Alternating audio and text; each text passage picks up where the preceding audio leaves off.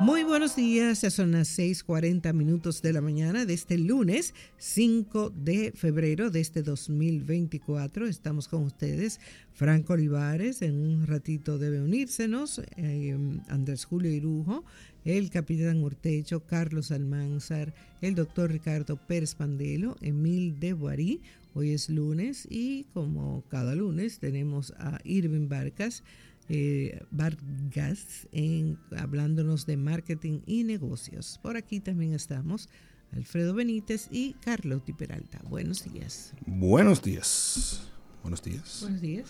Muy buenos días. Arranca una nueva semana ya, febrero. Por ahí San Valentín. Sí. Viene cerca. Sí. Pasarán cosas. No. Mm, no sé. Como que la gente no tiene eso. Tú sabes que, que, que cae acá el mismo día del miércoles de ceniza. Ah, ya, no se come carne. No, no se come carne. Se, no se supone. Exacto. De ninguna, ni cruda, ni cocinada. No, se come pescado, se come arroz con huevo, ¿verdad? Pero eh, lo importante es que la semana inicie y que arranque con buen pie. Y aquí estamos nosotros para acompañarles en este matutino. Buenos días. Yo creo que yo sigo por ahí mismo, ¿verdad? Sí. Tú sabes que sigo viendo muy, muy lento eh, la información sobre las elecciones del, 18 de febrero. Es normal que en, la parte municipal no se sienta tanto porque eh, la abstención es mucho mayor. De hecho, ya, ya tengo amigos que armaron un viaje y luego de armado el viaje es que ellos caen en cuenta, ah, pero hay una votación. Y le digo, claro que hay que votar. Ya no va a cambiar el vuelo, obviamente. Pero también me, ha dado cuenta que, me he dado cuenta que hay mucha desinformación sobre las candidaturas.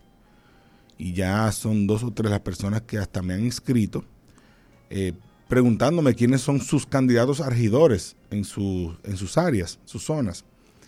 Y que no han encontrado ninguna página web, ni siquiera de la Junta Central Electoral, o en las redes sociales, un listado de quiénes son los candidatos de su demarcación. Sobre todo gente que le, interesa mucho el tema, que le importan mucho las políticas públicas y que quieren ver quién es el regidor y qué, y qué piensa, o cuál es su cara por lo menos, qué ha dicho.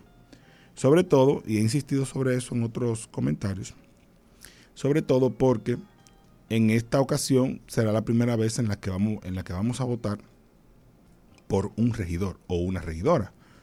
Antes votábamos por el alcalde o la alcaldesa el director o directora, y eso arrastraba el, regidor, que estaba en una lista y según su colocación, quedaba o no quedaba. Pero ahora los regidores tienen que buscar votos directos, o sea, hay que ir a marcar su cara en una boleta.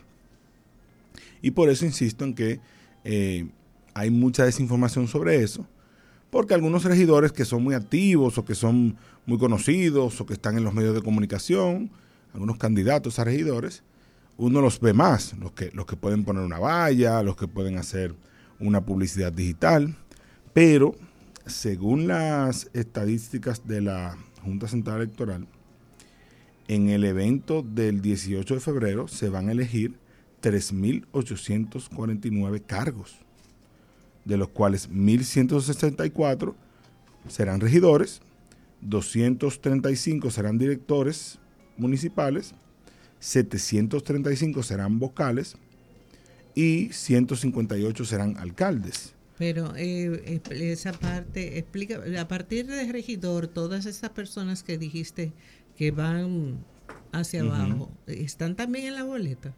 Bueno, en la boleta de tu demarcación, de la demarcación que te corresponde. Lo que pasa es que tenemos municipios y distritos municipales. En los municipios vamos a elegir a un o a un alcalde y aún, aún vamos a votar por un regidor, aunque quedarán varios electos en esa demarcación, dependiendo del tamaño. Y entonces de ahí para allá hablabas de... Entonces están los distritos municipales, que en los distritos municipales se va a votar por un director o directora y por un vocal.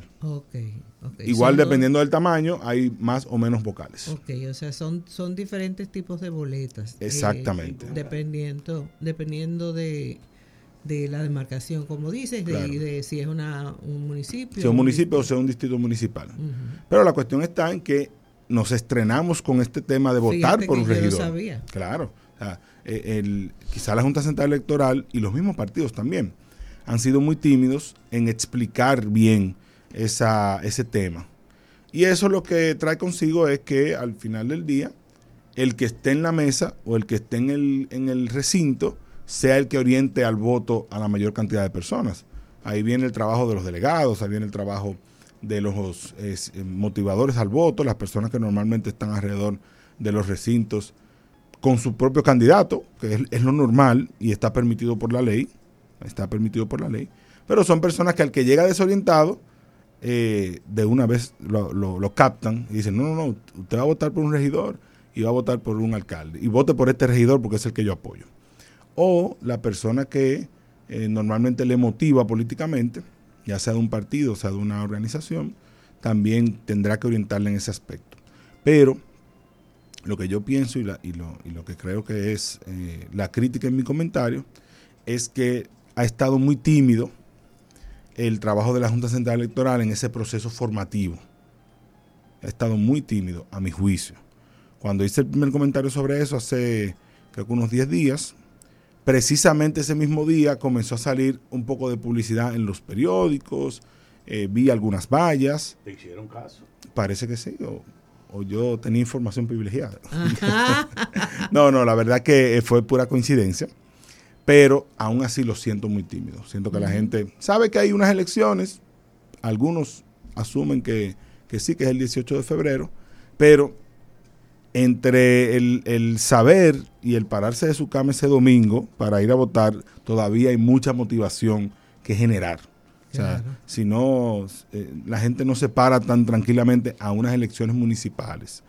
En las elecciones presidenciales, el, panorama es distinto. Eh, como estamos mucho más expuestos a las informaciones, al tema, a los candidatos, son personas más conocidas, pues la motivación es distinta. Eh, y si volvemos a los niveles de abstención previos a la pandemia, muy probablemente en mayo hablaremos de que alrededor del 70% de la gente va a ir a votar, 70% del padrón electoral.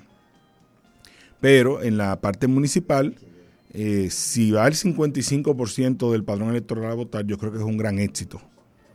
Si va el 55% de la gente, que es alrededor de 2 millones de personas, sería un extraordinario éxito.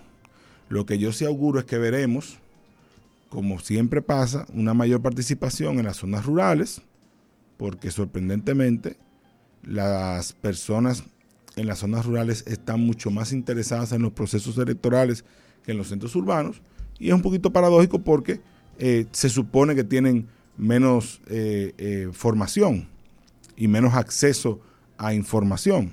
Entonces, lo que también sucede y será objeto en algún momento de una discusión interesante es nuestra responsabilidad como ciudadanos respecto al voto. Yo decía anteriormente que hay gente que armó un viaje y después fue que se dio cuenta, ah, hay unas elecciones. Es un tema de responsabilidad también sobre el voto y sobre la democracia. Y como algunos dicen, si usted quiere quejarse, tiene que votar. Después no se queje de que se eligieron personas que no eran las idóneas o personas que tienen ideas que no son las que usted comparte. Porque si no se tomó el tiempo y la molestia de buscar información y de incluso involucrarse para que alguien quien usted apoya gane, pues se le va a hacer muy difícil más adelante. Pero, independientemente de todo, creo que lo que tenemos que hacer nosotros como como parte de nuestra responsabilidad comunicacional es seguir recordando que el 18 de febrero, domingo 18 de febrero, habrá elecciones municipales, que hay 3.849 cargos en juego y más de 20.000 y tantos de candidatos, y que se supone que ese día se puede votar entre 7 de la mañana y 5 de la tarde, que yo creo que fue un tema también que no teníamos claro el otro día, la hora de votación, si era a las 6, a las 7, a las 8.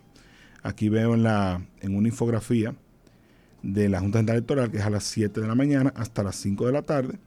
Y que si usted no está claro dónde vota o se le olvidó o quiere confirmarlo, hay una página que se llama verificate.do en la que le pueden confirmar su colegio electoral. Por si acaso surgió un cambio, algunos colegios quizás no están eh, del todo habilitados o usted no se, no se recuerda. Pero este, esta infografía que estoy leyendo es un ejemplo precisamente de cómo hay información, pero no se está difundiendo mucho. Yo la estoy viendo porque me, me suscribí al canal de Telegram de la Junta, de la Junta Central Electoral, y por eso la tengo en la mano. Pero si no fuese así, el que no está investigando, buscando, escudriñando información, no tiene la información a mano eh, correcta. Y en estas últimas dos semanas, previos a, previo a la campaña, previo al proceso electoral, eh, tenemos que aportar de alguna manera u otra a que la gente recuerde que hay un certamen electoral y, y que es muy importante asistir. Es muy importante asistir porque esta democracia le, nos ha costado, le ha costado al país, le ha costado a mucha gente, y ya después que nosotros lo hemos logrado y que la tenemos y que otros países no la tienen, pues eh, lo más importante, nuestra mayor responsabilidad es cuidarla. Hasta ahí lo damos. Gracias, Frank. Pasamos y volvemos con las efemérides del día. El matutino de la 91.